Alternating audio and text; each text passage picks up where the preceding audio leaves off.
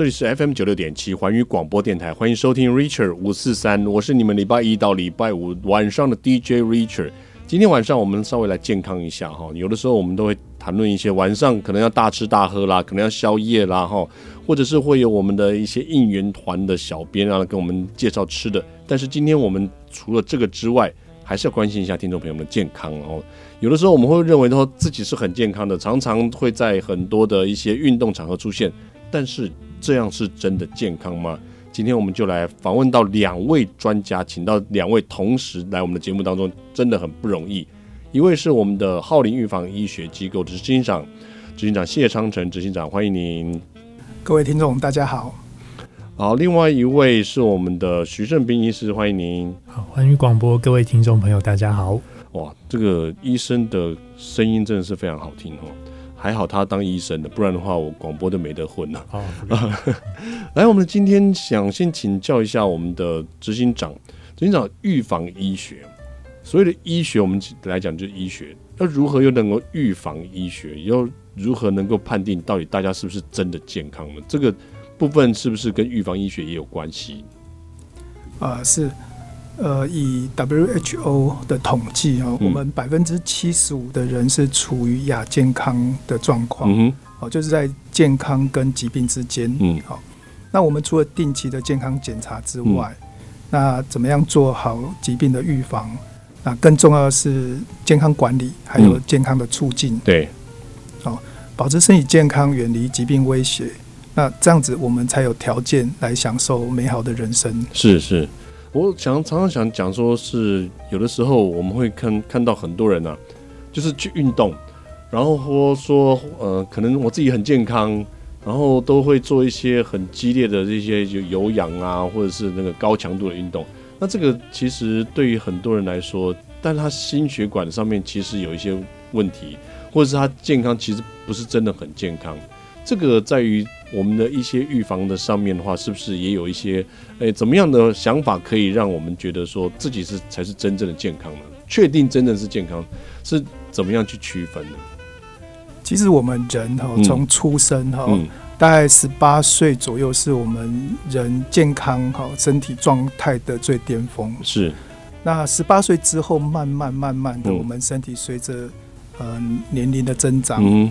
那身体的使用，嗯，呃，大概会有老化的问题，嗯，那老化的问题发生的时候，实际上，在我们研究心血管的领域，跟心血管健康其实有很大的关系。是，那很多人是不知道自己身体好心血管的健康状况，因为我们看不到，对，血管埋在我们身体里头，呃，所以我们随着年龄增长，其实啊，我们的天花板是越来越低的，嗯。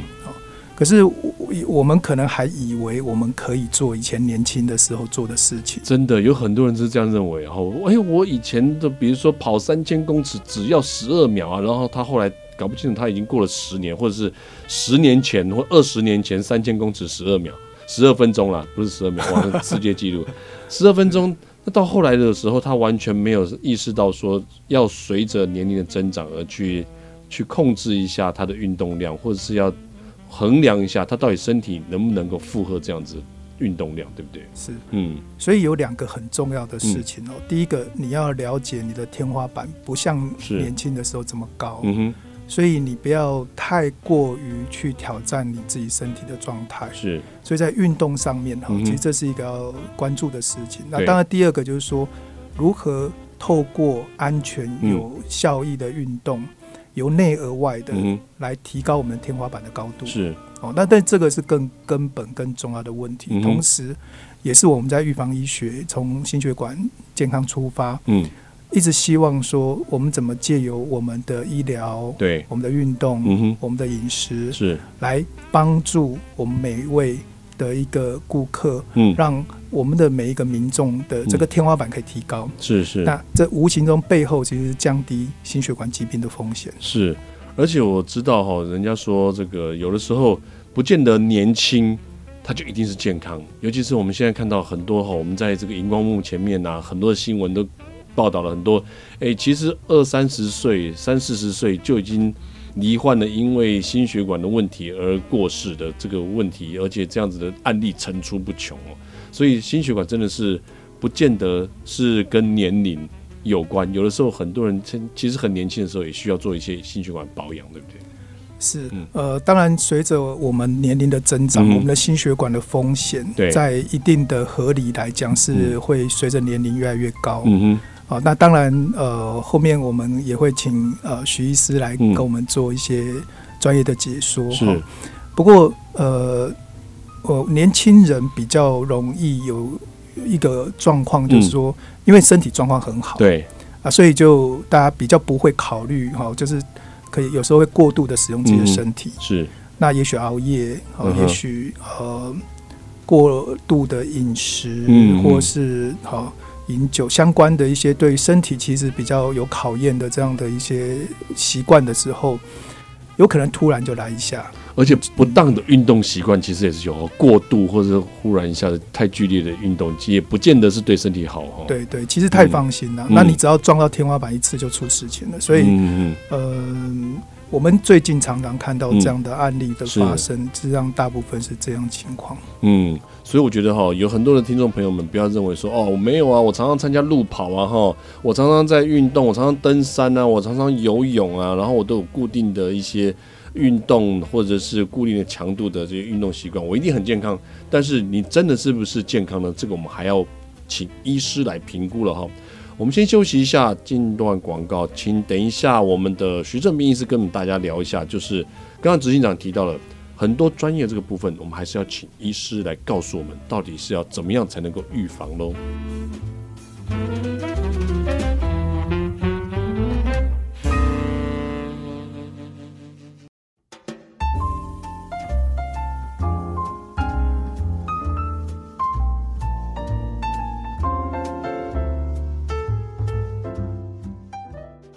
欢迎回到 Richard 五四三的节目现场，这里是 FM 九六点七环宇广播电台。今天非常开心能够邀请到我们的浩林预防医学机构的执行长谢昌成谢执行长到节目中来跟我们分享一下预防医学到底能够帮我们做到哪些，诶，可以预防自己健康走下坡的这种一些项目跟一些很多的观念。那还有另外一位我们的徐正斌医师今天要来跟我们来讲一下了，医师。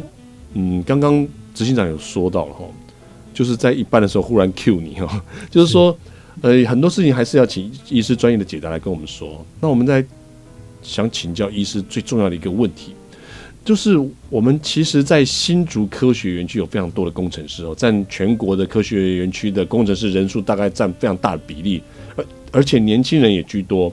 我们可以看到很多公司里面组成了很多的什么运动社团啦，哦，什么登山社团呐。但是不乏在这样的社团里面，也有年轻的这个工程师，很年轻，感觉起来平常很健康，但是也会忽然出现了一些三高啦、心血管方面的疾病，而且是一下子出现就非常严重。医生，这个要怎么样去判定呢？是，嗯，是，Richard 问的一个非常专业的问题。嗯，好，那首先呢，刚才执行长有聊到一个天花板，嗯，好，其实，在人体的这个生理上呢，一般来讲，我们会最大心跳是用两百二十减掉年龄，嗯哼，所以假设我是四十岁附近，可能最高心跳不应该超过一百八，嗯。那实际上，健康的一个有氧运动还会再打个七到八折。哦，哎，所以其实并不会去始终维持在一个非常高的心跳，嗯，保持这么高的强度，是对是。是。那 Richard 有提到说，这个竹科这样这个地方呢，其实是非常精英聚集的地方。嗯、那除了这个经营者、主管和工程师。的这些专业角色之外呢，因为他们在工作中其实都相当的追求卓越，嗯，常常超越巅峰。嗯、那甚至这样的精神也一并的延续到运动中，是，是，尤其在这种团队竞赛的这一类活动中，嗯、所以有时候他会把自己的呃这个这个胸闷啊喘的部分，把它认为是在挑战他的一个。身体的极限，对，但往往意外在这个时候发生，哇塞，就产生一些遗憾。所以其实有一些呃，我们年轻人一直在认为说，没关系，我要挑战我身体的极限哈，然后就是什么，有的时候撑一下就过去了，然后有的时候说什么，嗯，怎么撑一下撑过去就是自己的。常常看到很多年轻的这个脸书里面都讲到这个，然后在路跑啊，或者他们参加这个什么铁人三项啊，或者什么参加游泳啊比赛的时候啊，都是说哦，撑下去就是自己的，然后就觉得哇，好像很热血，好像对于这个健康状况，好像能够拼得非常非常的让人家达到巅峰这种感觉。其实这种观念是不对的。是，其实运动还是循着这个循序渐进的原则。嗯、那如果说真的当下感觉到非常不舒服呢，嗯、通常我的建议是可以把步调放慢。嗯、那放慢之后观察个大概三分钟左右，如果并没有进一步的。严重的话，嗯、可能这个强度还在身体承受范围内。是，可是如果连放慢这个症状都还在进展，嗯，可能这个时候就不适合勉强继续支撑下去，就应该适度寻求协助。嗯、不管是让身边的呃运动伙伴知道，或者是假设是一个活动场合，他有这个紧紧急医疗的人员，然后、嗯、也应该要获得通知，这样他才能够及时提早去准备后续应有的应变的。设备跟这个措施哦，是，所以医师，我们通常年轻人会忽略一点，就是在做这么强度的这个运动的时候，他不见得会去做一些检查。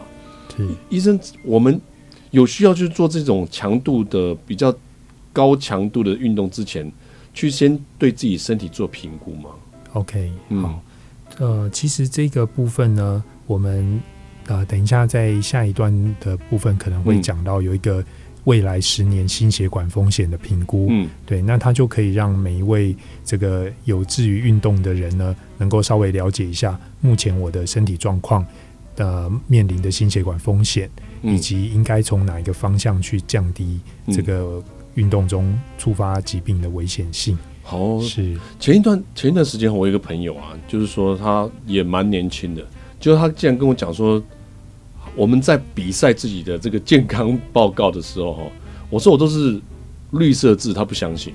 他说他已经三高了，他大概才三十出头，这有可能吗？OK，嗯，好，呃，三十出头其实并不是一个保证健康的这个呃。年龄对，并不一定啊，三十出头就已经不保证健康了。医生讲这个好残酷哦。是是，因为、嗯、因为毕竟这个每一个人的生活习惯、饮食和运动都是不一样的啊。有可能我是学生时代的运动量足以维持健康，嗯、但是进入职场之后就没有办法持续。嗯、对，所以其实我想要稍微分享两个保健的简易口诀。嗯哼，啊，第一个就是。这个，如果你在健检报告中看到高密度脂蛋白胆固醇，啊、嗯，就是 HDLC 这个项目呢，嗯、你要记得它是越高越好，越高越好，越高越好。嗯、对，那 Richard 一定可以呃，这个类比出来，如果是低密度脂蛋白胆固醇，就应该是怎么样呢？哇，那这样子的话，应该是低密度应该就比较不好，对不对？对，所以它应该是要越低越好。嗯，对。好，那为了要进一步减少这个风险的增加呢，嗯，我们其实有一个代谢症候群的标准，嗯，好，那符合项目越少的话，风险就越低，嗯，对，那这个代谢症候群的条件，呃，我用一个简易的口诀哈，嗯，就是叫做高三怕填鸭子。哦，是，那大家都有经过历、嗯、经过高三的年代嘛？哦，对，对，那个年代，Richard 好恐怖哦，是 Richard 一定也是，我们大概都是填鸭式教育。我可能那时候已经，我那时候已经在放牛了。哦，这样子吗？好好，是是，太谦虚了，是是是，嗯、对。那所谓的高三怕填鸭子呢，嗯、主要是为了记五个超标项目哦，哦真的、哦、是。那高三呢，就是所谓的三酸甘油酯过高，嗯、这个标准会定在一百五。哦，一百五，对。那怕呢？怕的话，我是取它的谐音是怕胖。嗯，好，怕胖的话，要想到腰围，男生小于九十公分，嗯、女生要小于八十公分。嗯，是。那甜呢？我们讲到的就是取它这个血糖方面的联想。哦，空腹血糖是是是是，空腹血糖应该要小于一百。嗯，那压呢？就是血压。哦，血压是血压呢？它会用一个一百三。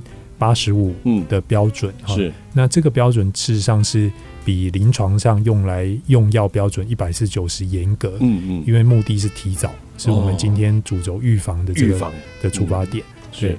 那酯呢，最后的这个高三怕甜鸭子的酯，嗯，是取它高血脂的这个联想，是。也就是刚讲说。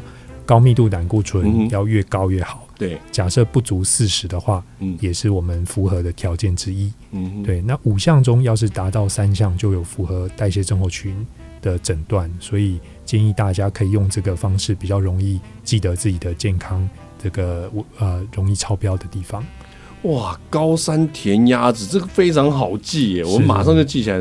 我们这种高山已经在放牛的这种人还可以记得起来。我相信所有听众朋友们比 Richard 聪明，一定可以非常的熟悉，马上记得这个口诀哈。我们先休息一下，等一下再请医师再跟我们讲一下。哇，这个口诀非常好用，是不是可以马上等一下再跟我们讲一下？诶，有还有什么需要注意的地方？我们好像等一下就要讲到心血管喽。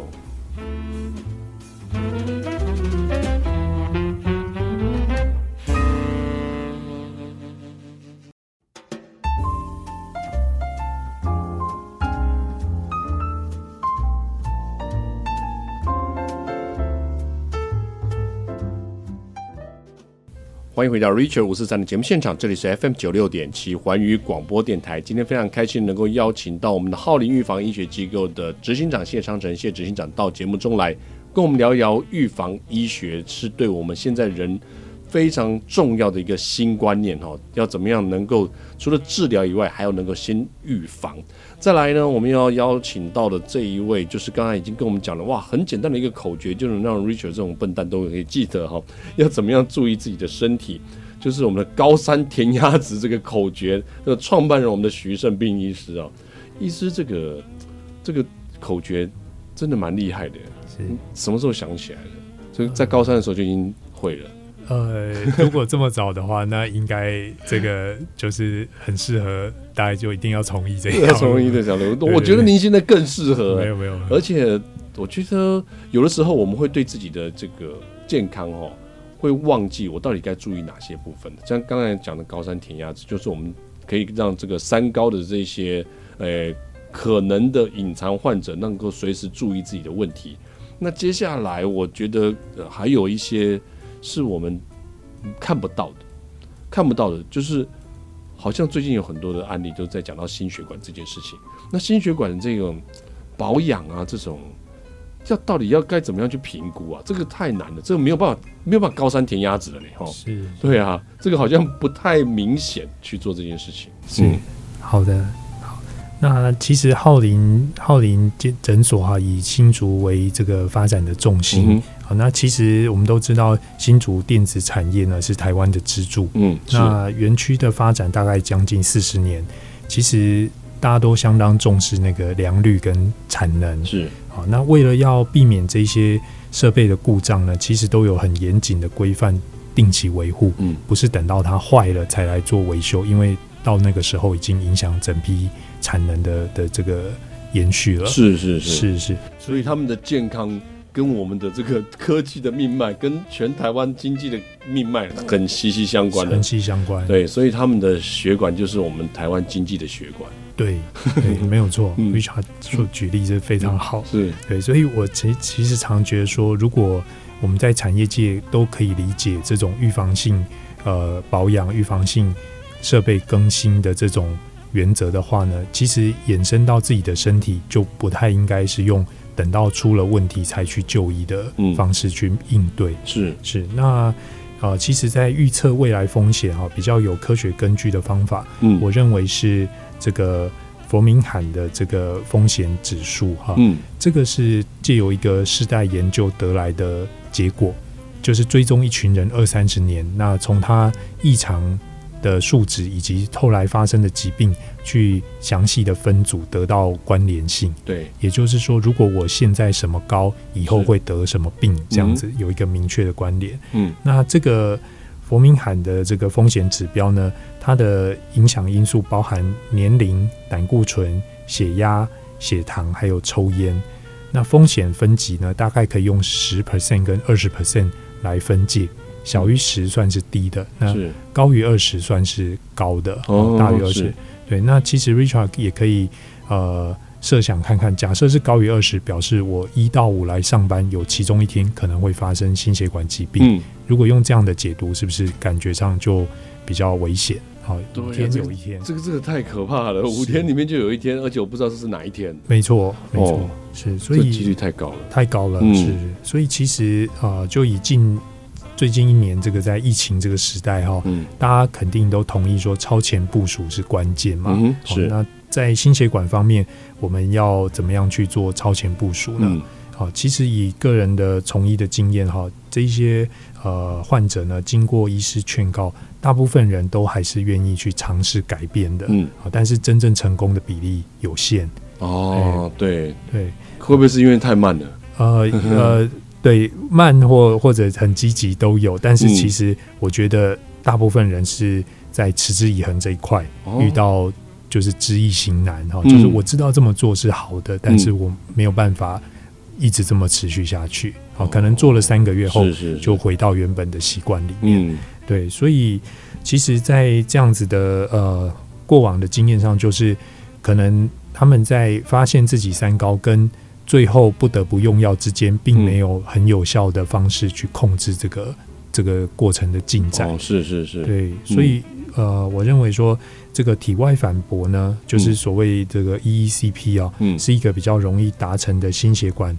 保养方式。是。是，那因为它有几个优点，像是非侵入性，嗯，而且呢，在操作过程中只要轻松平躺就可以了，嗯，好，那原理可能是透过腿部加压带配合心搏的收放呢，来提供身体组织丰富的灌流，嗯，而且在反复训练之后，可以比较产生密集的血管网路，嗯，对，哎、欸，所以我觉得很有趣的这个就是 EECP 哈，那我们。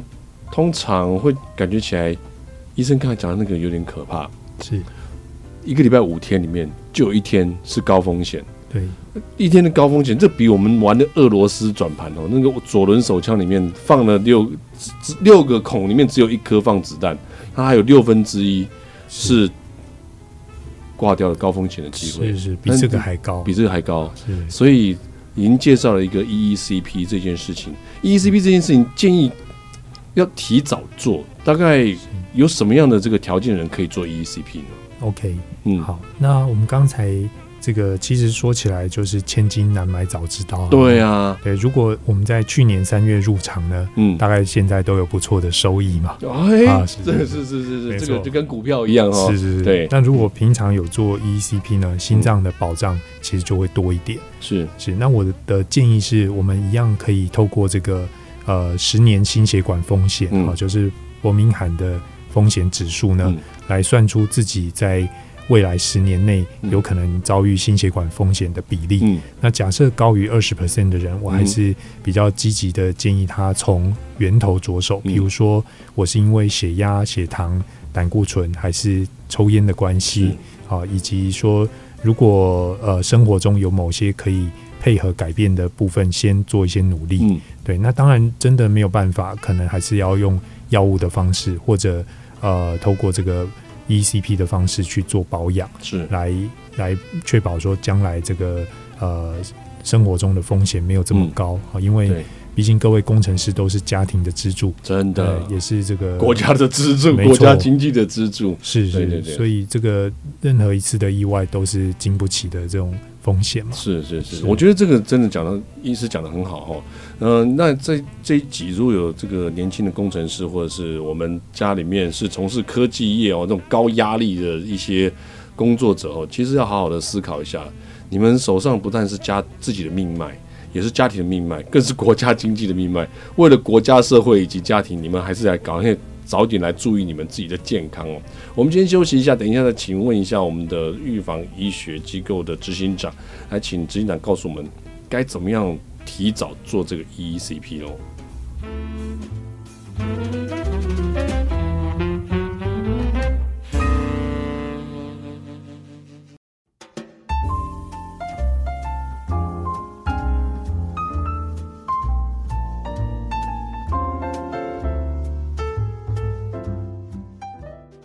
欢迎回到 Richard 五四三的节目现场，这里是 FM 九六点七环宇广播电台。很快又到最后一段了，总是有的时候要问大家有什么问题，大家都说没有问题。等到最后一段的时候，都希望医生多讲一点，希望执行长多讲一点。我刚刚还没有听完，或者是我还有很多的问题，我也觉得很多没有听得很详细的哈。所以这边我们再请我们的执行长做一下补充了哈。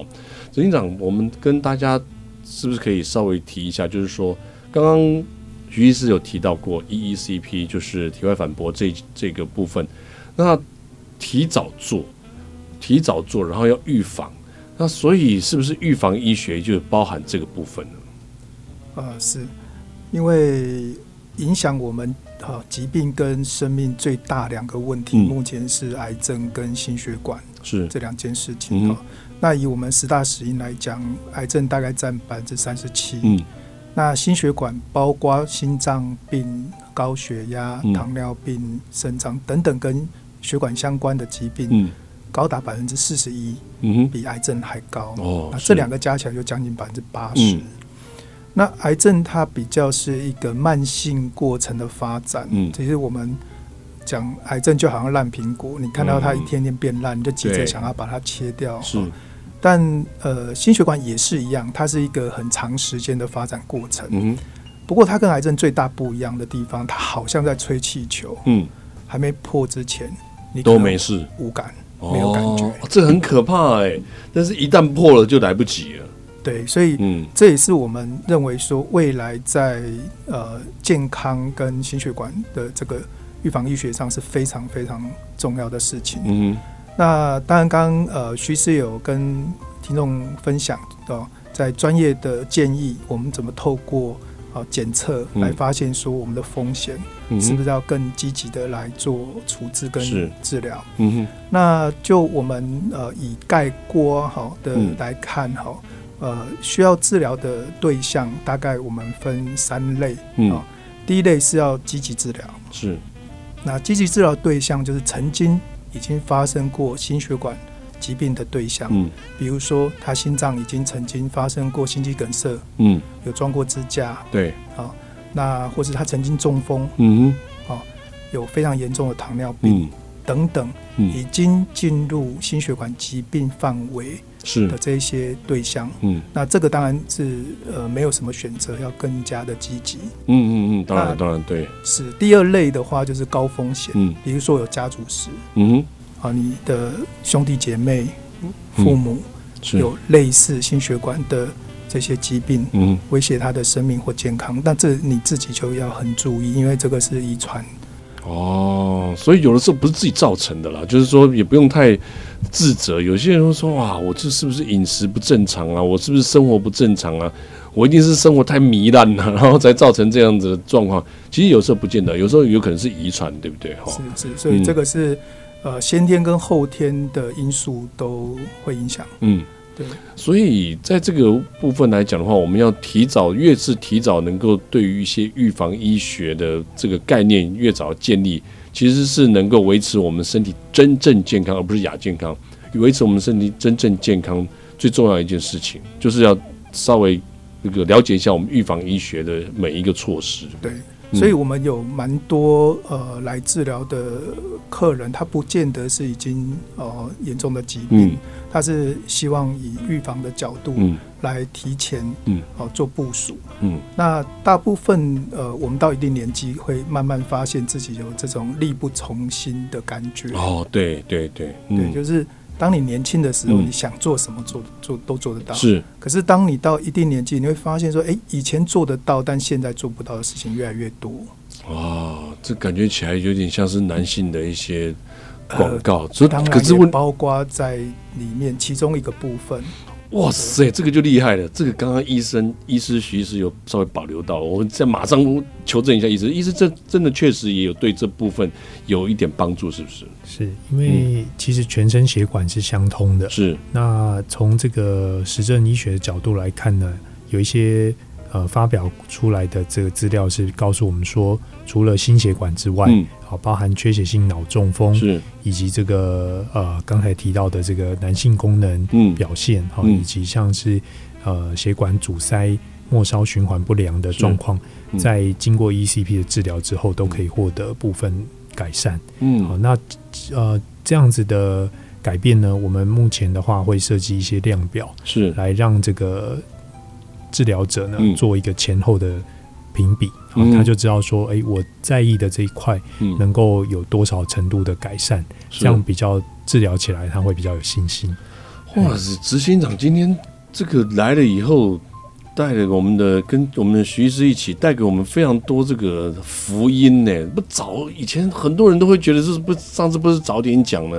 这是他可能很早就去呃面临这样的问题，想要改善的，但是一直苦苦苦苦无解决的方法哈，也不知道该怎么启齿了。但是这个 ECP 这个部分我倒觉得蛮特别的，就是说它对于很多身体上的各方面的一些身体功能的退化。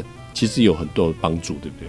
嗯，呃，是呃，我也另外就顺着刚刚 Richard 提到这男性功能这个议题，哈、嗯，是因为我们近期呃越来越多从泌尿科转诊过来我们诊所治疗的病患，哦，是真的，真的这样对，对，因为他们呃已经面临到就说呃可能男性功能方面生理机能已经有一些状况，嗯、是。那以呃泌尿科医师的角度，当然呃怎么样用药物或其他方式来来帮助，嗯。啊。不过从心血管的角度出发，呃，医师也发现说，呃，男性功能障碍有百分之八十五是心血管的问题造成。哦。那所以当呃男性功能问题出现之后的大概三四年，他的心脏的风险就随着会快速的增加。哇。对，所以这真的是每一项都是指标哈，每一项都互也互为指标呢。这医师刚才也跟我们讲到，就是说有关于这个心脏的血管呀、末梢的一些血管呢，其实也都是身体很大的、很重要的一个部分。那也要做好保养。其实，在 EECP 来讲的话，算是一种比较全方位的一些预防的一些措施，对不对？是是。所以我觉得，嗯，今天非常感谢我们的。这个谢长廷执行长到节目中来跟我们讲到有关于怎么样能够将自己的健康变得真正的健康，然后怎么样能够让自己的那个做了一些医学的一些措施或是治疗啊，能够再更进一步、更超前部署哦，让我们的预防医学可以这个概念可以普及到我们所有的听众朋友们。今天我们再一次谢谢我们的执行长，谢谢。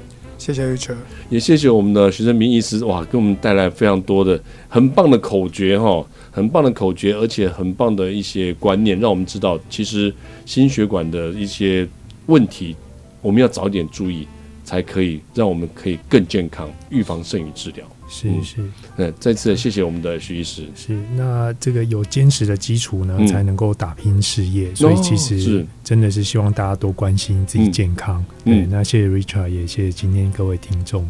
是我们的徐医师再一次的叮咛了哈，在大家睡觉之前，记得好好思考一下徐医师今天讲了什么话。